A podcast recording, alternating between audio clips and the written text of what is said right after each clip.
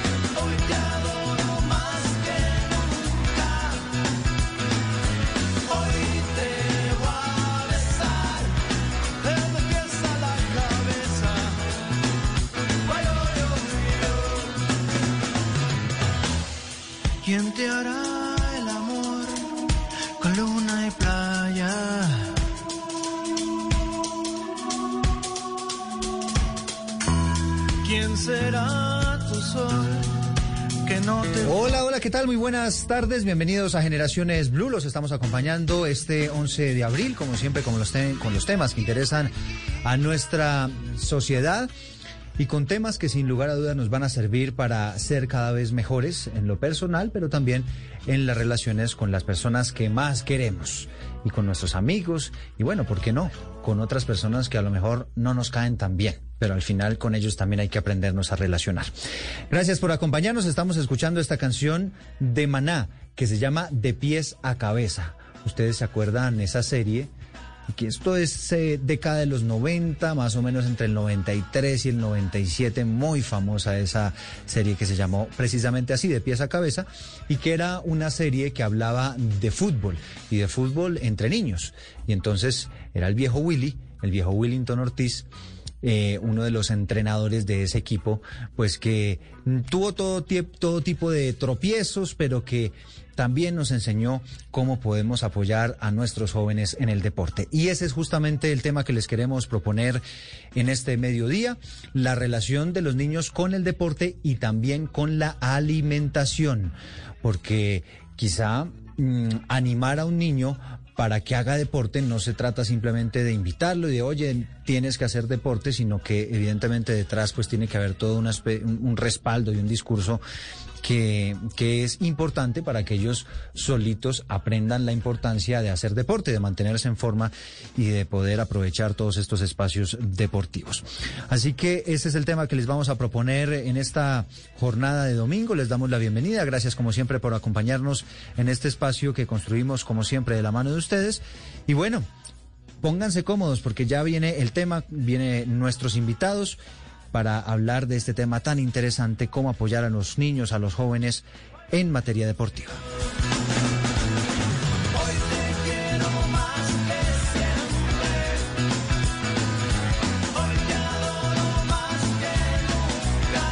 Esto es Generaciones Blue.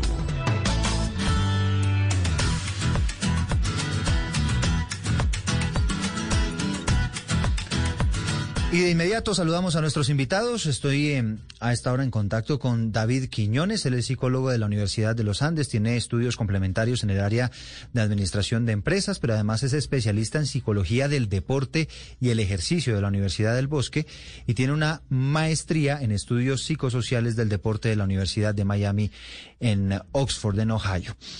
Muchas gracias David también por acompañarnos y además él es uno de los psicólogos de Sierra Fútbol Club, que es una escuela de fútbol que está ofreciendo sus servicios aquí en Bogotá y que tiene mucho esa filosofía de emplear ese acompañamiento de los niños, no solamente desde los entrenadores, sino también desde los padres de familia. David, gracias por acompañarnos. Hola, ¿qué tal? Gracias a ustedes por la invitación y a todos los que escuchan esta entrevista, que es un tema muy interesante que, que nos apasiona mucho. Y también a esta hora saludamos a María Molina. Ella es nutricionista, dietista, especialista en pacientes con síndrome metabólico y nutrición deportiva. Además es coach en nutrición. María, gracias por acompañarnos. Hola Eduardo, muy buenas tardes. Muchas gracias por la invitación y bienvenidos a este espacio a todas las personas que nos puedan estar escuchando en Blue Radio. Además porque es un complemento espectacular este del deporte y del de la nutrición, cómo podemos hacer el acompañamiento a los niños y bueno, quizá vamos a aprovechar también para que nos den ustedes dos algunos consejos para los adultos.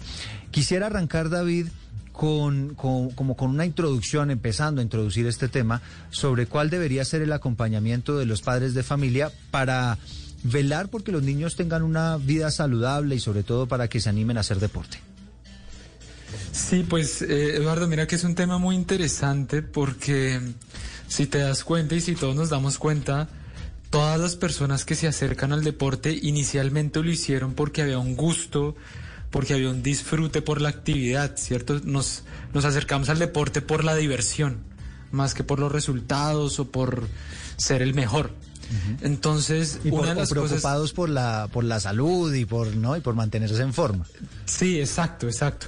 Entonces, una de las mm, más importantes recomendaciones es poder mantener esa diversión y ese disfrute por la actividad, que a lo largo del camino y del proceso de los años mm, se va perdiendo. Entonces el niño inicia acercándose al deporte por la diversión, por el disfrute, por el gusto por la actividad, porque la pasa feliz y a medida que pasa el tiempo eh, empieza a preocuparse por mejorar, por ser el mejor, por los resultados, porque tengo que estar fit, porque tengo que estar delgado, ¿cierto? Entonces empiezan a haber unas variables externas que le quitan esa diversión y ese disfrute por la actividad. Y ahí es donde puede haber retiro, puede haber cansancio, puede haber hasta muchas veces desprecio por la misma actividad porque ya no era tan divertida como inicialmente fue. Entonces es muy interesante ese tema porque una de las cosas que más recomendamos tanto en la escuela de fútbol como a nivel personal eh, en consultoría es mantener la diversión. Decir a los papás que lo más importante es que los niños se sigan divirtiendo con cualquier deporte porque eso va a ser el fuego, como yo lo llamo, la gasolina, que va a hacer que ellos se mantengan por muchos años en el deporte y tengan hábitos de vida saludable. Claro, y entonces ahí, David, ¿cuál es el rol de los papás? ¿Cómo podemos nosotros, los padres de familia, acompañar a los niños y a los jóvenes para que no pierdan ese ánimo por divertirse cada vez que van a un entrenamiento, por ejemplo? Sí, mira, hay, hay, hay, hay un tema muy interesante también ahí, es que los papás crean un clima eh, motivacional, se llama teóricamente el clima motivacional para que ellos se puedan desarrollar en el deporte. Y hay, no me va a entrar, no me va a poner muy, muy teórico, pero hay dos tipos de clima, de clima, uno orientado hacia la tarea y, el otro orientado hacia el resultado. El que más queremos que los papás eh, nos ayuden a promover en las casas y cuando lo acompañen a los niños en, en el deporte es el clima orientado a la tarea. El clima orientado a la tarea Mm, favorece los procesos de aprendizaje, mm, hace énfasis en cómo el niño va progresando en sus habilidades, la mayor comparación es consigo mismo, no con los demás, entonces uno le dice a los papás que lo ideal es que ellos le pregunten al niño no si fue el mejor, si ganó, sino si superó sus propios retos personales. Entonces, si ayer hice, no sé, si ayer hice 10 pases buenos, entonces en el entrenamiento de hoy va a ser 12 y en el entrenamiento de mañana va a ser 15. Empezar a promover esa mentalidad orientada a mi proceso personal hace que ellos se mantengan motivados todo el tiempo. Entonces siempre les decimos a los papás, enfocado mucho en el proceso, enfocado mucho en el esfuerzo que ellos puedan dar. Hay una frase eh, de Gandhi que dice, esfuerzo completo es una victoria completa. Y es así.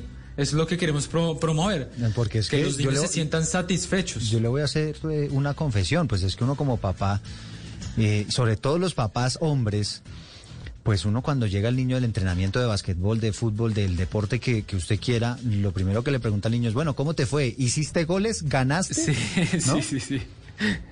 Y entonces ahí, la estamos embarrando. Ahí la estamos sí, es una tendencia natural porque el deporte siempre igual va a tener eh, adjunto el, resultado y la importancia de los goles y de los puntos, ¿cierto? Y de ganar, que está bien, simplemente que primero debemos preguntar por el proceso aprendiste algo, te esforzaste.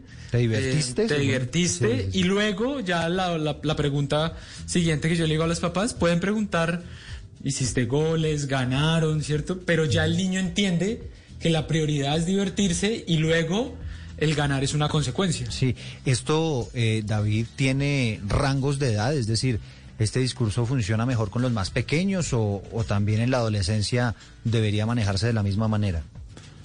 Es muy importante en edades tempranas, Eduardo. Es muy importante en edades desde los 5 hasta los 12, 13 años que los niños siempre prioricen eh, la diversión, el proceso y el aprendizaje. Ya después cuando entramos en edades ya adolescencia, se puede empezar a exigir un poco. Eso se puede como darle un poco más de énfasis al ganar, al superar los resultados, sin dejar de lado el clima de la tarea. El clima de la tarea va para toda la carrera deportiva. Y mira, hay deportistas de altísimo rendimiento que se enfocan todavía en superar sus, propias, sus propios logros. Esto no en compararse, sino en superarse. Esto, Nadal, por ejemplo, es uno de, los grandes ejemplos en que él todo el tiempo se está comparando consigo mismo. Y, y, por ejemplo, ¿cómo lo hace Nadal? Si, no sé si usted conoce el detalle. Sí, él lo que hace, por eso es que él es tan apasionado, porque eh, él lo que hace es el esfuerzo para él es lo que determina el éxito. Entonces, un esfuerzo máximo es un éxito para él. Si él entregó todo en un partido, en un entrenamiento, intensidad máxima. Así quedó cansadísimo y fatigado, él, él, queda con la satisfacción del deber cumplido, como le decimos a los niños. Mm. Así pierda, se va feliz el hombre. Así pierde, se va satisfecho consigo mismo, sí, mm. señor. Bueno, ya vamos a regresar con más porque este es el, tema, digamos, que, que, nos está centrando y vamos a seguir hablando de este asunto porque también me gustaría que María Molina nos hablara un poco sobre la nutrición, porque esto debe ir acompañado siempre de una dosis eh, importante también de alimentación para que los resultados sean mejores y la tarea, porque ahora David me regaña, que la tarea también sea mejor. María, una primera mirada a cómo podemos ayudarle a nuestros niños a que al mismo tiempo con el ejercicio y animándolos a, a seguir con esas disciplinas, podamos también garantizar que ellos tengan una buena alimentación. Muy bien, muchas gracias. Bueno, eh, iniciando, esto yo creo que es interdisciplinar y, y, y, pues chévere compartir el espacio con una persona que está pendiente en cuanto a la parte psicológica y emocional de nuestros niños. Entonces, con respecto a los niños del común, estamos hablando de toda la población en general, mm, tienen una tendencia o una, como una eh, mm, de consumir alimentos que son altamente energéticos, alimentos altamente cargados de dulces, alimentos ultraprocesados. ¿Cuál es la, intención? Hágase o no haciéndose actividad física. Lo ideal es que todos los niños hicieran algo de actividad física, pero estoy hablando de la población en general. Es que debemos procurar desde edades tempranas educar a los niños para que no generen rechazo o aversión a ciertos alimentos que debemos consumir a lo largo de toda la vida. Es decir, frutas, verduras, cereales integrales, lácteos, y evitar o controlar de cierta manera como padres el consumo de estos otros alimentos como dulces, comida chatarra, comida altamente calórica o ultraprocesada. Sí, esos alimentos eh, ultraprocesados, mm, eh, María, pues pasa mucho porque hoy en día a los niños les encantan los dulces, que la galletica, que el mecatico, ¿no? Pero entonces, ¿cómo, ¿cómo lograr un equilibrio? Porque obviamente tratar de alejar a un niño de este tipo de alimentos es difícil porque pues les encantan, ¿no? Pero, pero al mismo tiempo, ¿cómo lograr que se acerquen a otro tipo de alimentos? Ya cuando el papá metió la pata, ya cuando esto no empezó desde chiquito, sino ya tiene uno que empezar a buscar un cambio eh, un poquito a edades más avanzadas, ¿no? Sí, efectivamente, hay muchas estrategias que podemos como padres empezar a implementar.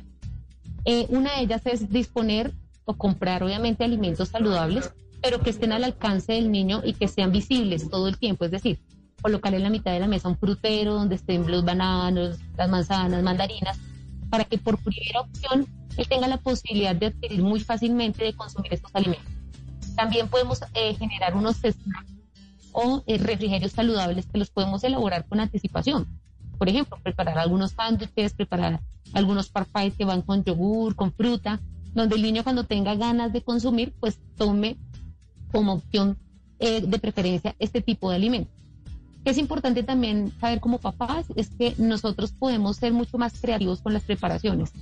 A veces los niños se cansan de consumir los mismos alimentos por, por varias ocasiones y quizá el sabor tampoco tiene alguna variedad. Entonces, si nosotros utilizamos como papás combinación de muchos ingredientes, aderezos saludables, salsas, combinación de estos, de estos ingredientes que van a generar que la alimentación sea mucho más divertida, vamos a tener con un éxito de que nuestros niños puedan consumir esos alimentos que queremos que estén en su dieta y que le, van a saber, obviamente, delicioso, porque vamos a tener la posibilidad de poderlos recrear. Mm. El todo es tener alta creatividad y tener la opción de poder investigar un poco más con ayuda también de una nutricionista cómo podemos empezar a mezclar estos alimentos e involucrarlos a diario en la lonchera, en los almuerzos, en la comida diaria de nuestros niños. Claro. David, eh, ¿cómo animamos a los niños cuando, cuando queremos que hagan eh, ejercicio, que hagan actividad física? ¿Cómo los podemos acompañar nosotros como papás? Ya hemos dicho aquí en otras oportunidades pues que el ejemplo es fundamental. Digamos, un papá sedentario difícilmente va a inspirar a su hijo para que haga actividad física. Pero además de eso, ¿qué otros elementos podríamos emplear? Bien, sí, efectivamente, Eduardo, lo primero es el ejemplo, ¿cierto? Es el ejemplo. Mm, y lo segundo es la aproximación muy progresiva a la incomodidad que genera inicialmente la actividad física. Y es darles esa tranquilidad de decirles, bueno, mira, la actividad física te vas a sentir cansado, te vas a sentir acalorado, te va a dar sed, pero está bien porque estamos moviendo y circulando el cuerpo, ¿cierto? Estamos circulando la sangre, está bombeando más sangre, entonces el cuerpo como que se activa y se incomoda, porque muchas veces los niños cuando inician a hacer actividad física, esa incomodidad no les gusta la incomodidad del cansancio, la incomodidad del calor, la incomodidad de eh, la respiración agitada. Entonces darles esa tranquilidad progresivamente a que está bien esa incomodidad para que ellos poco a poco se vayan sintiendo cómodos con la actividad física. Obviamente, y como lo decía ahorita, em, siempre pensando en la diversión. Entonces a través del juego yo puedo eh, acercarlos hacia la actividad física. Por eso es que todos de niños jugábamos en el barrio y las llevas y Jermis y todos estos juegos. Sí, sí, sí. Era un juego y se hacía actividad física. Es que el problema es que hoy en día hay con pandemia, entonces la actividad física es de los dedos de la mano, ¿no? Sí, total. con la pantalla y con, el teclado y la cosa. Entonces, claro, uno, uno eh, como padre de familia, pues a veces siente como que se le acaban las opciones, ¿no? Para poder animar a su hijo, porque cuando pasa además demasiado tiempo expuesto a este tipo de, de, actividades, pues se va haciendo más difícil porque entonces él como que se engoma, ¿no? Como decimos popularmente, se engoma ahí en el juego, entonces sacarlo de ahí de ese escenario cada vez es más difícil. Entonces no sé si de pronto generando una rutina, generando algún tipo de, incentivo también podría funcionar. Bien, ahí los incentivos funcionan mucho, eh, los incentivos funcionan mucho y también darle un poco, ahí es una labor bien admirable de generar también mucha característica de imaginación. ¿Listo? Porque el tema que tienen los videojuegos es que ellos reciben todo el estímulo visual y todo está en la pantalla. Entonces la idea de que ellos puedan ir a imaginarse un juego fuera de la pantalla, mm. pues les parece un poco aburrido porque dicen, no, pero es que allá tengo que imaginarme, no sé, los juegos, mientras que acá en la pantalla lo tengo ahí directamente. Entonces es promover mucho la imaginación, los papás ponerse mucho en ese modo imaginación, vamos a inventarnos un juego, vamos a inventarnos una historia, vamos a ayudarlos a que la creatividad y la imaginación no solo esté en el computador, sino pueda avanzar eh, afuera. Y lo de los incentivos, y lo de los incentivos es muy importante porque los niños pues funcionan por refuerzo. Entonces, reforzar la conducta, es decir, felicitarlos cuando, cuando salen a hacer ejercicio o felicitarlos por inventarse un juego eh, fuera del computador, pues ayuda mucho, ¿cierto? Claro, claro, claro. Entiendo. Bueno, vamos a hacer una pausa, una primera pausa aquí en este programa, pero ya vamos a seguir porque también me gustaría, David, y voy a dejar aquí el tema un poco como, como en el tintero para que lo abordemos ahora más adelante quiero que hablemos sobre el acompañamiento de los padres de familia cuando los niños y los jóvenes entran en competición, que me parece que también es un tema fundamental, y cómo podemos acompañar esa actividad física y ese, esa competitividad que también se da entre los niños y los jóvenes con una buena alimentación.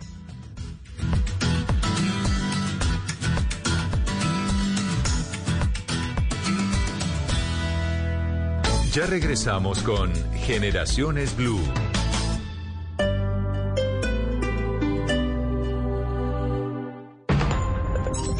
Llega la voz de la verdad para desmentir noticias falsas. Pregunta para Vera. Se está compartiendo por redes sociales una publicación acompañada por una imagen de un frasco de la vacuna de AstraZeneca con fecha de 15 de marzo de 2020. Indican que la pandemia del COVID-19 fue planeada ¿Esto es verdadero? Esta afirmación es falsa y contribuye a la desinformación. El coronavirus fue descubierto en Wuhan, China a finales del 2019, y desde enero del 2020 se comenzó a desarrollar la vacuna por parte de universidades y farmacéuticas. Expertos chequeadores encontraron que la imagen del frasco de AstraZeneca fue tomada de un video de la BBC donde se muestra a un científico trabajando en el desarrollo de la vacuna. Con esa imagen no se concluye que la pandemia haya sido planeada, sino que ya se trabajaba en la vacuna en marzo. Escucha la radio y conéctate con la verdad. Una iniciativa de Blue Radio en unión con las emisoras que están conectadas con la verdad.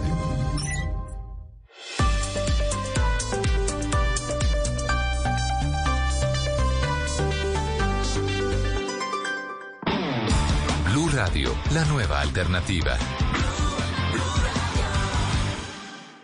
Innovar para generar cambios es parte de nuestra naturaleza. Y si tú y tu organización piensan igual y tienen un proyecto sobre ecosistemas, agua o ciudades sostenibles, también es natural que queramos apoyarte. La Fundación Santo Domingo quiere contribuir a tu proyecto con hasta 750 millones de pesos. Inscríbete en www.misionambiental.org hasta el 12 de abril y participa. Proteger el medio ambiente debe ser parte de nuestra naturaleza. Apoya Caracol Televisión. Continuamos con Generaciones Blue. Por supuesto, bienvenidos siempre a los comentarios a través de numeral Generaciones Blue en Blue Radio Co, en nuestras cuentas en las redes sociales.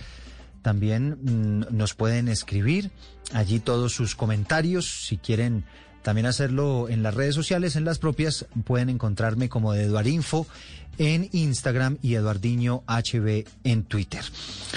David, Quedó entonces eh, pendiente el tema del acompañamiento cuando hay una competición. Porque es que yo creo que uno como papá, cuando acompaña a un niño, bueno, en mi caso me toca con el fútbol, porque los míos entrenan fútbol, pues uno se siente viendo a la selección Colombia y quizá la selección Colombia jugándose los cuartos de final del Mundial, ¿no? Entonces, ¿cómo manejar esas emociones y cómo debe ser el comportamiento de los niños para ayudarles a ellos también que tengan un buen desempeño en la cancha? Bien, sí, efectivamente yo creo que yo creo que no es no es solo no solo tu caso, Eduardo, yo creo que todos los padres que acompañan a, a, los niños en, cualquier deporte están jugando la final del mundo, los olímpicos. Eh, y eso es totalmente normal y es, y es bueno, es más, que estén tan involucrados en el proceso del niño.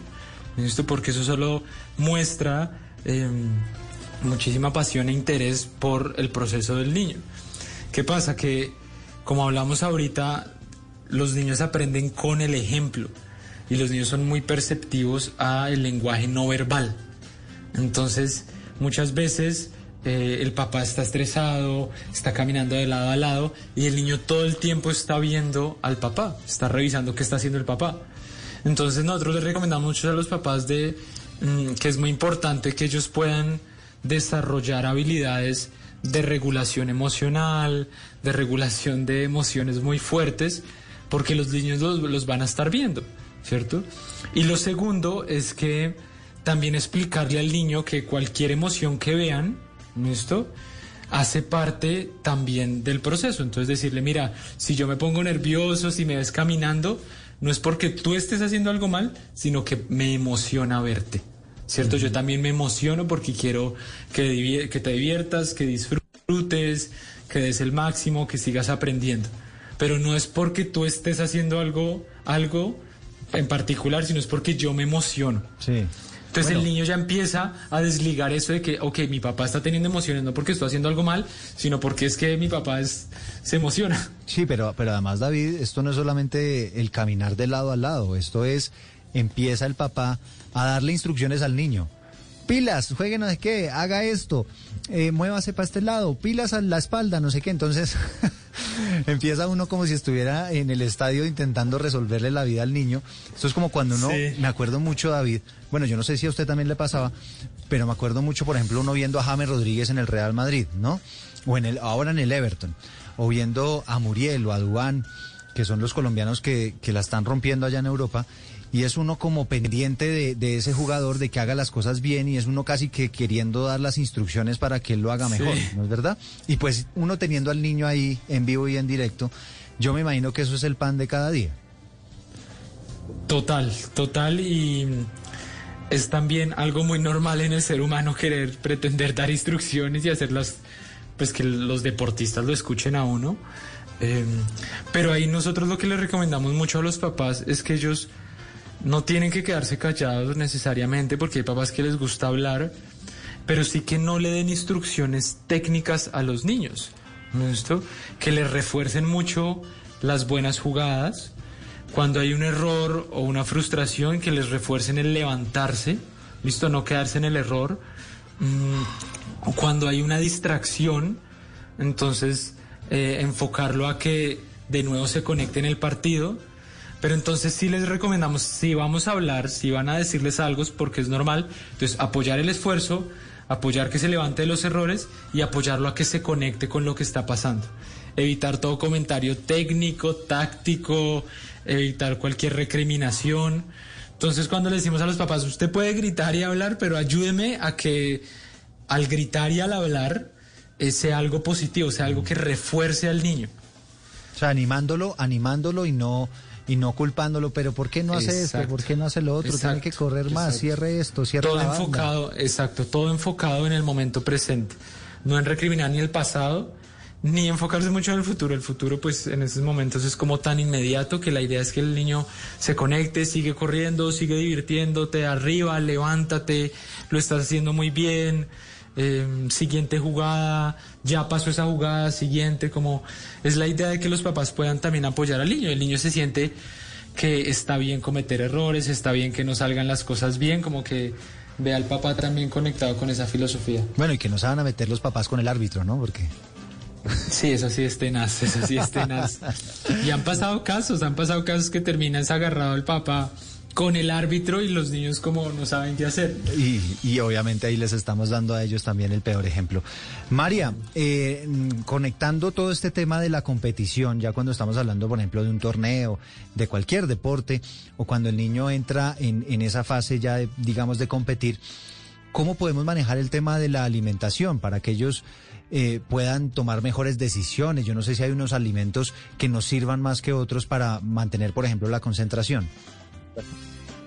Sí, perfecto. En cuanto a la alimentación infantil, es importante de pronto si tienen ahí rápidamente un lápiz y un papel para que noten estos alimentos, exacto, una lista de alimentos que no pueden faltar y sobre todo en estas edades que son tan demandantes a nivel de la nutrición. Siempre debe haber lácteos, o sea, mm, los niños en su etapa, lácteos, exacto. Los niños en su etapa de desarrollo eh, tienen una, un alto requerimiento de calcio y los alimentos que más calcio tienen son los lácteos.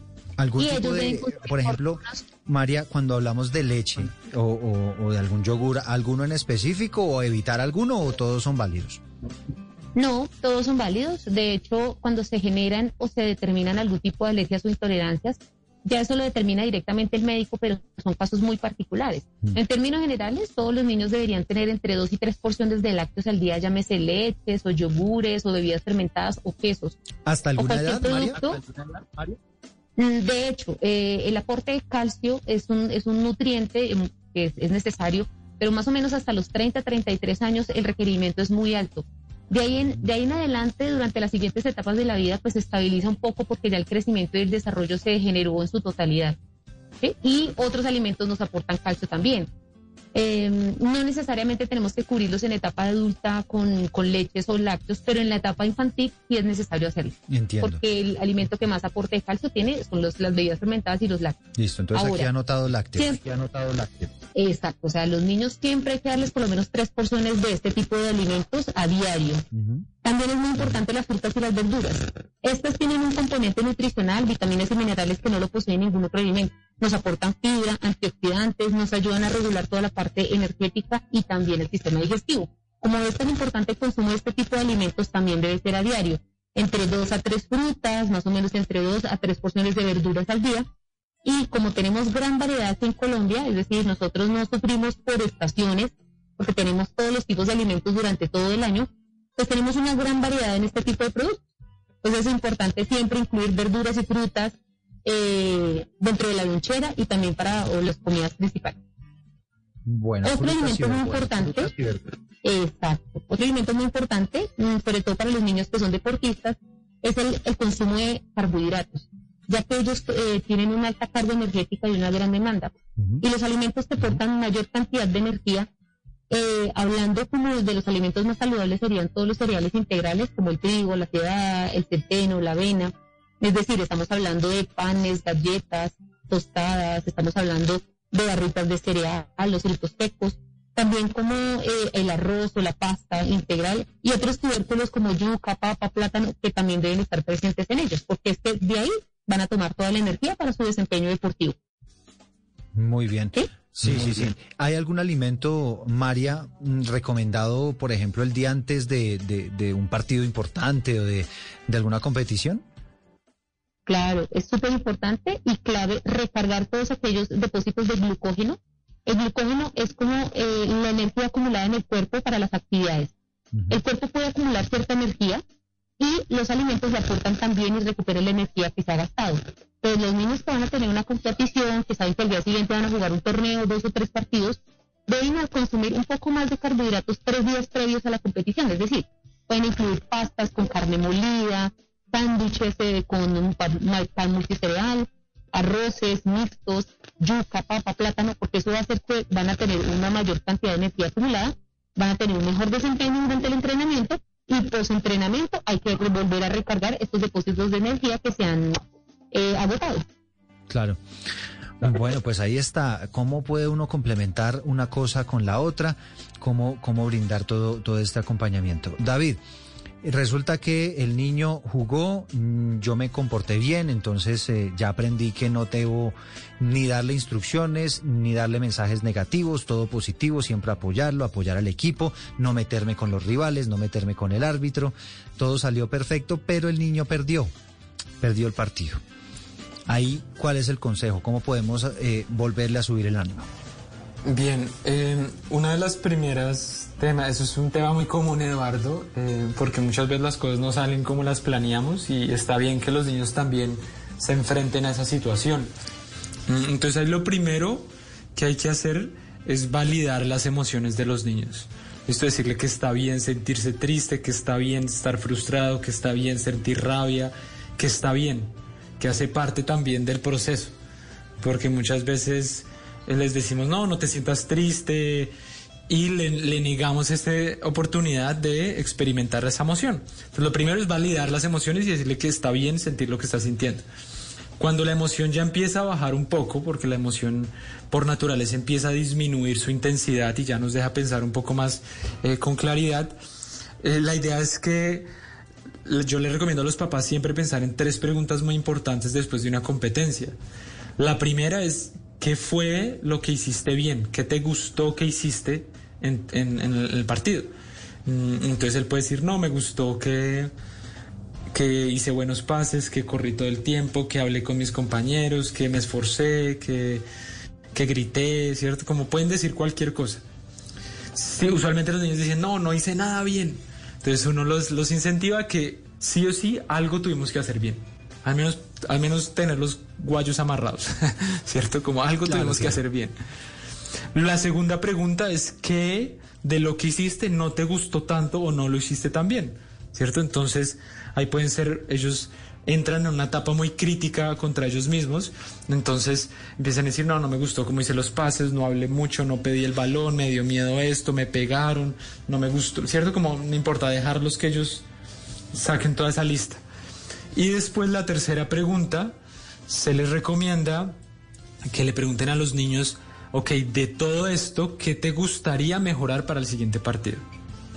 Esto para que ellos empiecen ya a ponerse objetivos.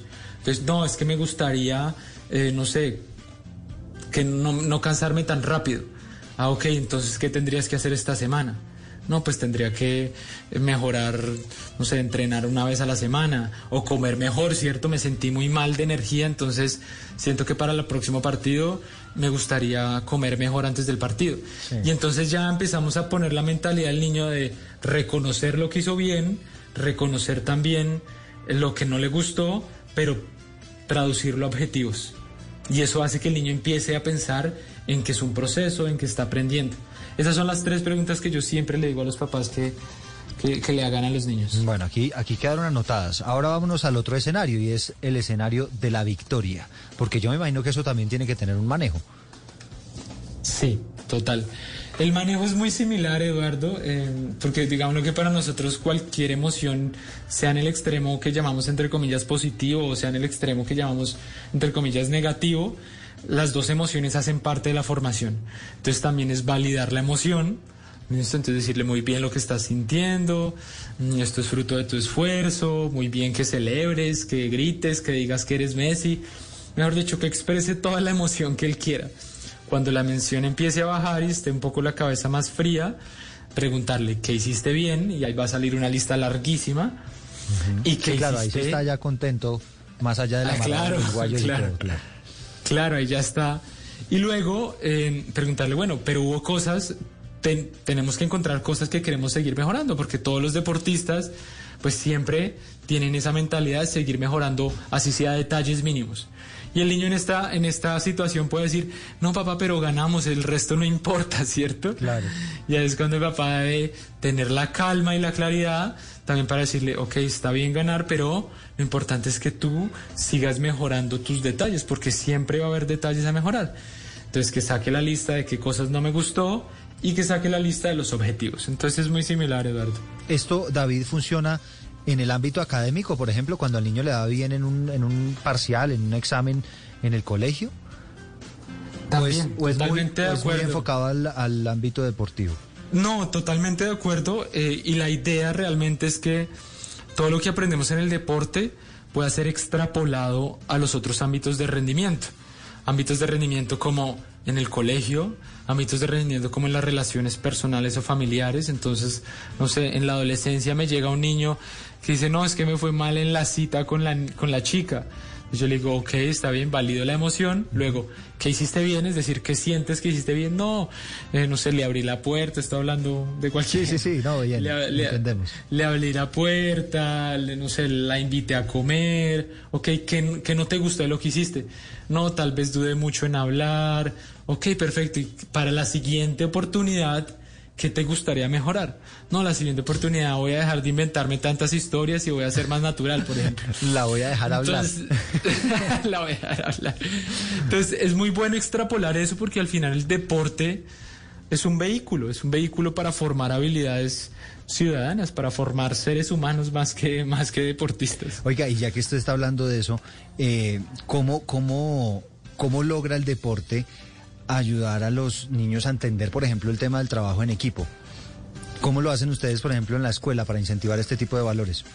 Pues realmente eh, es uno de los valores más importantes en la escuela, precisamente uno de los valores es, el trabajo en equipo.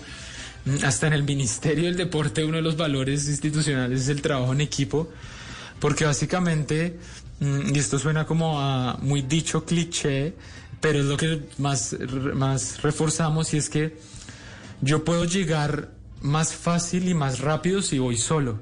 Y eso lo decía Peckerman en su, en su, en su, en su momento. Pero voy a llegar más lejos si llego acompañado en equipo, porque voy a disminuir mi esfuerzo, ¿listo? Voy a dividir las tareas, divido el esfuerzo. Entonces tengo mucha más energía para poder, pues, llegar más lejos. Entonces los niños empiezan a entender, los niños más chiquitos igual todavía tienen esa mentalidad de que el mundo gira alrededor de ellos y está bien, es una etapa normal del desarrollo psicológico, pero ir incentivando, tener en cuenta la opinión del otro, esperar al más lento, listo, guiar al más, al, al, al que todavía no sabe muy bien cómo patear el balón, entonces es trabajo en equipo y también empezamos a desarrollar habilidades de liderazgo, que al final es es lo que más se promueve en el trabajo en equipo. Entonces es fundamental porque pues al final somos seres humanos sociales y sí o sí siempre vamos a tener relaciones y vamos a tener equipos de trabajo, vamos a tener personas con las que tenemos que compartir y, compartir objetivos. Entonces, trabajo en equipo es fundamental. Y por ejemplo, pues para que nos ponga un ejemplo, ustedes en la escuela cómo manejan esto, o sea, es decir, en la vida diaria, ya en el, en el entrenamiento, ¿cómo pueden incentivar este tipo de valores? Bien, entonces nosotros, por ejemplo, tenemos un, una dinámica interesante y es que los niños que llegan nuevo, nuevos a las escuelas, los más antiguos o los que tienen más experiencia, se les da la responsabilidad de que ellos guíen y le presenten a los demás eh, al niño nuevo. Entonces eso genera un poco de responsabilidad, de liderazgo y empieza a sentir que el equipo incluye a las personas nuevas. Eso es, por ejemplo, eso es un ejemplo. Ya en equipo, ¿cierto? En equipo, en, competencia o en partidos que ellos juegan, les incentivamos mucho que ellos se van a cansar más rápido si no trabajan en equipo, se van a desgastar, se van a frustrar más fácil porque por muy Messi que sea, en algún punto se desgasta el niño intentando hacerlo todo solo. Le decimos que si quiere mantener el partido y mantener todo durante todo el partido esa energía, lo mejor es que se apoye a sus compañeros. ¿Listo? Entonces, esos dos ejemplos siempre los utilizamos mucho para que los niños empiecen a entender esta dinámica. Y finalmente siempre les decimos que todo esto lo lleven a la casa. Entonces, su equipo, su equipo es su familia, su equipo son sus hermanos, su equipo son sus amigos del colegio, porque también no todo lo, lo puede hacer solo. Entonces, es, es muy lindo realmente poder transpolar todo esto hacia la vida cotidiana. Sí, claro, y es que además en el deporte hay ejemplos perfectos, es decir, usted le puede poner el ejemplo de Lionel Messi funcionando con el Barcelona y el señor volando y puede poner a Lionel Messi con la selección de Argentina y ahí le cuesta un poquito más, ¿no? Porque le toca le toca hacer el esfuerzo un poco solo. Bueno, María, eh, nos hablaba usted de la alimentación para competir. ¿No es verdad? Pero ahora háblenos de una alimentación de un niño que puede ser un poco más sedentario, que le cuesta un poco más el tema de, del deporte, cómo evitar, digamos, que, que, no estén manejando una mala nutrición. Ok, perfecto. Respecto a, los niños que pronto son un poco más sedentarios y ahora en pandemia, pues yo creo que casi todos nos vimos obligados pues, a, adquirir como este patrón. Sin embargo, hemos buscado alternativas. No difiere mucho de los niños que hacen actividad física solo que va a cambiar mucho el requerimiento eh, energético. Es decir, si un niño tiene un consumo energético de 1.500, 1.800 calorías o 1.200, dependiendo de la edad, versus un niño que hace mucha actividad física, que incluso en este momento estamos manejando eh, en Boitec pacientes que pueden hasta consumir 4.000, 5.000 calorías, niños de futbolistas de, diferentes grupos eh, de 14, 15, 16 años. Los alimentos en sí van a ser los mismos. Lo que va a cambiar es la cantidad porque el, consumo energético, el requerimiento va a ser mucho mayor en aquellos que hacen actividad física. No difiere, no es diferente. ¿Y si el niño le gusta comer y, no, es que yo quede con hambre? Sí, en el caso de los niños, en cuanto a la parte de la alimentación, nunca se manejan restricciones alimentarias o dietas como lo que sí lo hacemos en los adultos. En los niños, ¿qué hacemos? Educación nutricional. Entonces, eh, incluimos a la familia o el grupo o el núcleo familiar, tanto papá y mamá y hermanos, dentro de una actividad en donde le enseñamos al grupo completo consumir alimentos para que el niño pueda tener un grupo de apoyo o una red de apoyo fácil que le permita incluir estos alimentos saludables. Si quiere consumir dulces, helados, eh, en los niños hay un punto en el que se puede permitir un consumo de esos alimentos, o sea, ellos lo metabolizan muy bien, la actividad física les permite incluso consumir chocolatinas, bocadillos, dulces, porque gastan muchísima actividad. Pero hay que marcar un poco la diferencia en cuanto a aquellos niños que son realmente muy sedentarios y que se encuentran en sobrepeso u obesidad, donde hay que hacerle postres saludables, es decir, a ellos no se les va a quitar este tipo de alimentos, pero les vamos a incluir otros que son ricos, pero más saludables que los que podríamos comprar en la tienda, por ejemplo. Eh, en vez de comprar algún paquete eh, o, algún alimento que sea algún caramelo dulce, se le puede hacer un postre saludable en la casa que puede ir con yogur griego, puede ir con fruta picada, cereal eh, bajo en azúcar, puede llevar chips de chocolate o de cacao, podemos hacer helados caseros, podemos hacer gelatinas con trozos de frutas y frutos secos o semillas, por ejemplo, nueces o coco rallado. Entonces, si es esos postres siguen siendo atractivos para ellos, pero el aporte nutricional y calórico va a cambiar un poco. Entonces, en los niños tenemos que ser un poco laxos en cuanto al consumo de estos alimentos como postres, dulces y helados, ya que ellos tienen una capacidad un poco más amplia de, los alimentos porque son más activos. Y en los niños que tienen un poco de sobrepeso, pues se les hace una sustitución o postres más saludables. Mm. Bueno, pues María, muchísimas gracias por habernos acompañado en este mediodía con estas recomendaciones también en materia de nutrición, sobre todo para nuestros niños y queremos que lleven una vida saludable, no solamente en lo deportivo, sino también eh, en su alimentación y demás, pues sin lugar a dudas todos estos consejos son invaluables. Gracias por haber estado con nosotros. Gracias a ti, Eduardo. Muchas gracias a los, los que estuvieron aquí conectados en esta actividad. Bueno, David, eh, pues estamos llegando también al final de este, de este programa y, me gustaría como que nos diera algunas conclusiones frente a lo que es el manejo de la actividad física de los niños. Bien, entonces, eh, a manera de conclusión, siempre recordar el tema de que todos nos, nos acercamos al deporte y alguna actividad, o los niños específicamente, por la diversión y el juego. Entonces, siempre buscar eh, el juego en cualquier actividad física, ¿bien? Mm, porque eso va a llamar la atención de los niños. Segundo, promover una, un clima orientado a la tarea, es decir, favorecer el aprendizaje, el esfuerzo y el disfrute de la actividad. Y por último, también es muy importante es darnos cuenta y ser muy conscientes, es un trabajo continuo y de todos los días y de toda la vida, yo creería, pero de que nosotros también como adultos y como papás cercanos a los niños debemos estar muy conscientes de nuestras emociones y poder reconocerlas, regularlas y canalizarlas de la mejor manera porque estamos construyendo las futuras generaciones. Entonces tenemos una gran responsabilidad como adultos. Y es que no hay nada más eh, paradójico y que la imagen de un papá diciéndole, tienes que controlar tus emociones. sí, sí, sí.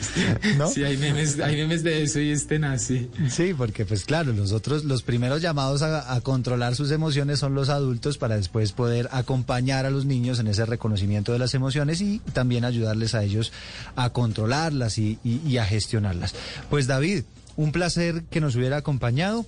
Es David Quiñones, psicólogo de la Universidad de los Andes. Actualmente está trabajando con Sierra Fútbol Club y con el Ministerio del Deporte en todo este acompañamiento que se hace precisamente psicológico a los deportistas de alto rendimiento y a los deportistas que recién están empezando en este mundo deportivo. Gracias, David. Gracias a ti, Eduardo, por la invitación. Saludos.